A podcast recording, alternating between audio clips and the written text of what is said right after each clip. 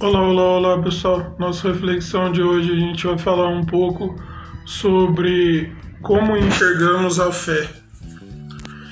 E para isso a gente vai expor algum, algumas situações, né, alguns textos para facilitar essa reflexão. O primeiro texto a gente é, vai colocar quando na situação de quando uma mulher que sofria é, há 12 anos com uma hemorragia intensa já tinha procurado inúmeros meios encontrar a cura, mas em um determinado momento que a multidão apertava Jesus e ela foi em busca dele, ela pensou assim: se eu a menos o tocar, eu serei curada. Numa outra situação, um oficial romano vai procurar Jesus para para um, um servo dele ser curado e ele declara a Jesus: basta uma palavra sua e ele será curado. E, e essa foi aquela situação que Jesus falou assim que nem em Israel ele tinha é, observado uma fé daquela maneira. E outra situação é quando Pedro, no primeiro encontro de Jesus, ele declara: Afasta de mim, porque eu sou pecador. Agora a gente vai destrinchar tudo isso e tudo vai ficar mais claro.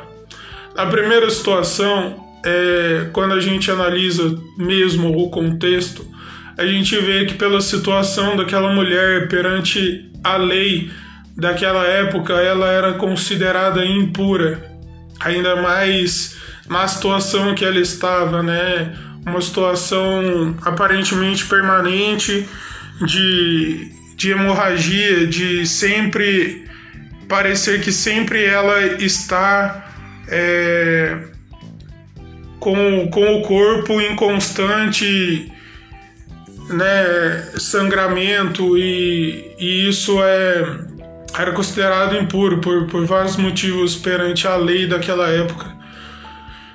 Na segunda situação, um, um rapaz, né, um homem que nem do povo de Israel era e reconheceu a autoridade de Jesus. E na terceira situação, Pedro, é, que pertencia ao povo e já e já tinha ouvido falar por inúmeras vezes da lei, né? Talvez não, não tivesse o mesmo estudo que os mestres da lei daquela época, mas por, por vários momentos já deve ter tido contato com a lei, com as profecias, com a vinda do Messias, do Salvador. E ao ter aquele encontro, ele declara: Afasta de mim, porque eu sou pecador. Sabe? A fé aqui desperta três comportamentos. Mas antes de falar sobre o que é a fé no lugar certo, né? A fé em Jesus Cristo nos, nos faz é, conduzir, né? Nos faz direcionar nossas vidas. Primeiro é necessário falar do oposto, porque se a gente não, não, não diferencia o errado do certo, né? Não distingue uma coisa da outra, como que a gente vai saber o que, que é certo? Muitas vezes nos nossos dias temos declarado fé em Deus e isso é muito bom. Porém, a gente não para para refletir a respeito do que motiva a nossa fé, o que direciona realmente a nossa fé. Será que a nossa fé realmente está no lugar certo? Será que a nossa fé realmente está de acordo com o que está escrito que Jesus é o autor e o consumador de nossa fé? Será que a nossa fé está apontada para o que está escrito, que a fé vem por ouvir e ouvir a palavra de Deus?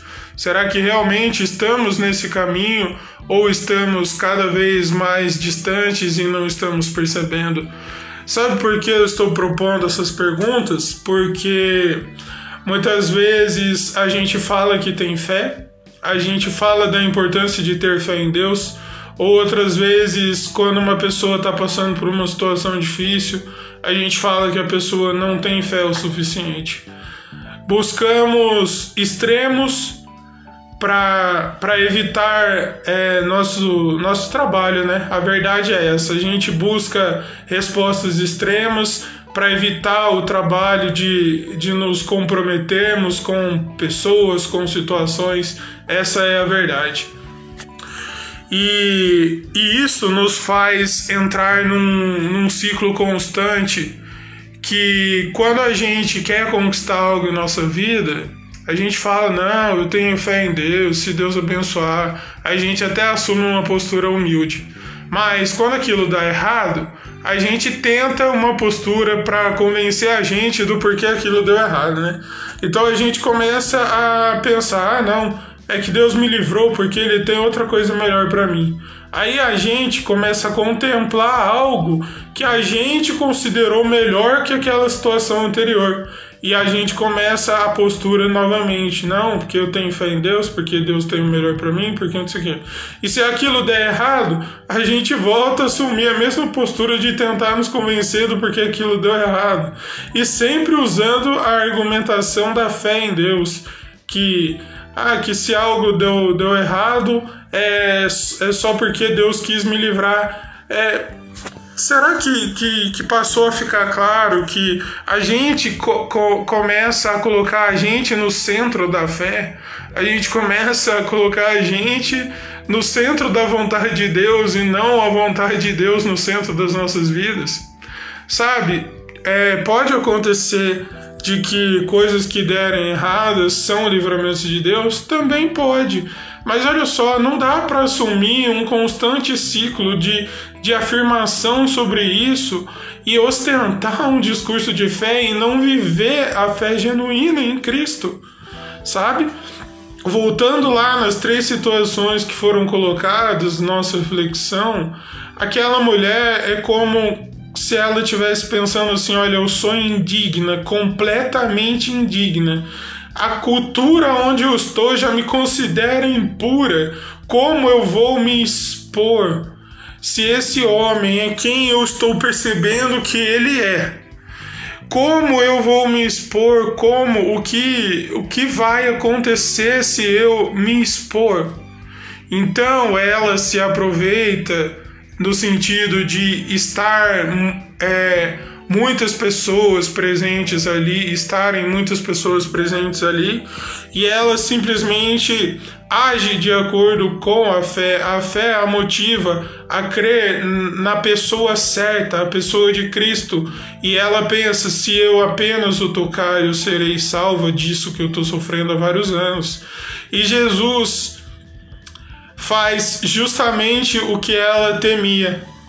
Ele ele insiste em que alguém tinha o tocado e aquela mulher se revela diante de todos, e Jesus não faz isso para envergonhá-la, para constrangê-la no mau sentido, mas para faz, fazê-la tomar consciência do verdadeiro constrangimento que o Espírito de Deus nos proporciona diante da única pessoa que pode nos salvar, que é Cristo.